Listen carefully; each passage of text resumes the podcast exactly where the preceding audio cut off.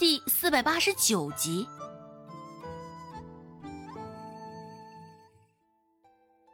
不多想，立马顺着周有富先前的话茬儿讲道：“哎就是啊，虽说我们一时犯错进了大牢，只是现在周成那丫头这般没大没小，不将我们放在眼里的，哼，是不是该好好教训一番啊？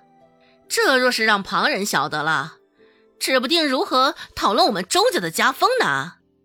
罗氏甚是无语的翻了一个白眼，嗤之以鼻道：“呵呵，家风也不看看咱们家的家风到底是毁在了谁的手上？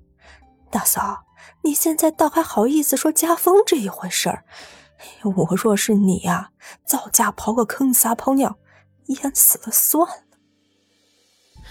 你指着罗氏的鼻子。刘氏正准备与他唇枪舌战一番，刚开口就被孟婆子呵斥住了：“ 够了，都给我闭上你们的臭嘴！”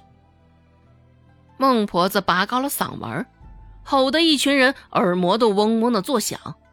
孟婆子横着眼看向刘氏，冷漠的问道：“刘氏，今儿个你来这儿就是为了寻事儿，来吵吵嚷嚷的？”孟婆子眼睑下垂，嘴角耷拉的样子，刘氏看着心生几分的惧意，硬着头皮扯了扯嘴角。刘氏说道：“嗨，娘，当然不是啦，差点就因为罗氏这一般插科打诨，忘记了今天来此的正事儿。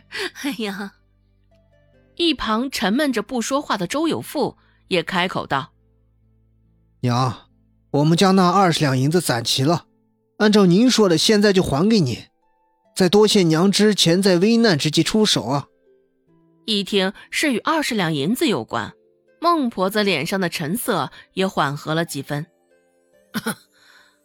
啊，这算不得什么，把钱还了就成。面无表情望着周有富，实则孟婆子的一双眼睛却是紧紧的盯着他腰间的钱袋子。孟婆子想要的是什么，也是溢于言表。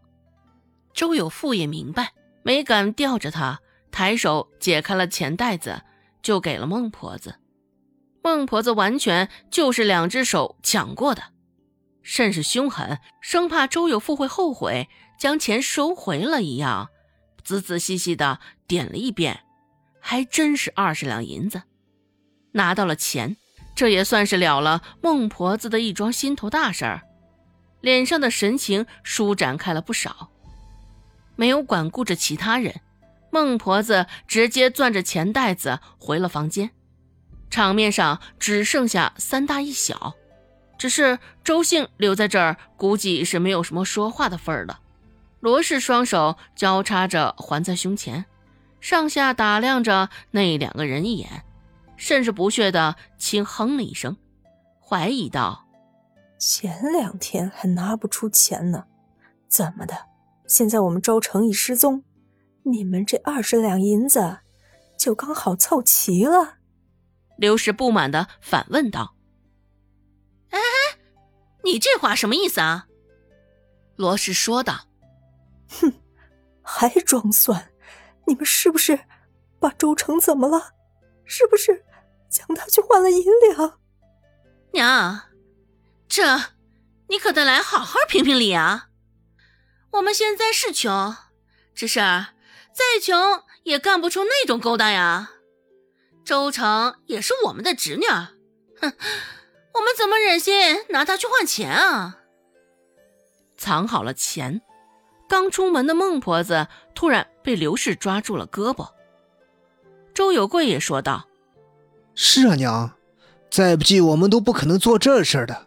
这般毫无根据的怀疑我们，真是太令人寒心了。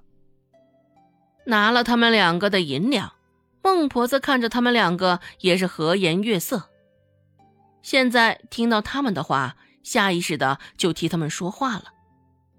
哎，行了行了，指不定周成那个死丫头去哪儿玩了，哼，到现在都没回来。等他回来了，可要给他点颜色瞧瞧。孟婆子摆摆手，似是不想再听此事。她表现的冷漠极了，对于周成现在的生死也是丝毫不关心。周兴与罗氏却是忧心极了。只是面对着孟婆子这般无所谓的态度，他们却又是无可奈何。时间临近中午了，不少人家的烟筒里开始都冒起了白烟。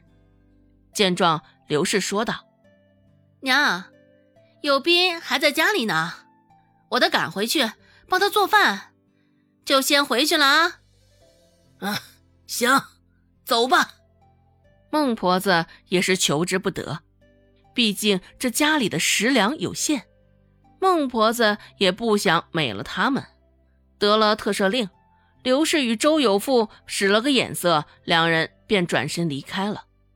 罗氏将拳头攥得咯咯作响，冲着两个人的背影，罗氏说道：“你们等着，周成的事儿我不会善罢甘休的，不会由着你们这般为非作歹的。”刘氏是真的烦这个罗氏，也不知道他为什么就死死的咬着他不肯放呢？明明周成的事情他们处理的没有任何破绽，也没有留下什么证据，这罗氏怎么就认定了是他们呢？看来提前离开这儿也是个明智的选择。与罗氏待在一起的时间长了，指不定他会发现什么蛛丝马迹。现在刘氏也并不怎么担心孟婆子，反倒是这个罗氏，担心着他会坏了他们的好事儿。昨天晚上连夜将周成卖了，好歹好说也不过得了十两银子罢了，现在给孟婆子二十两，家里的积蓄加起来也没剩下多少了，日子过得捉襟见肘。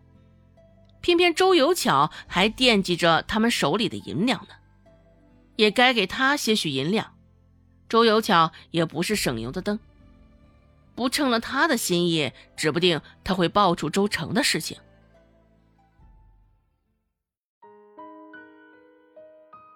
本集播讲完毕，感谢您的收听。感兴趣，别忘了加个关注，我在下集等你哦。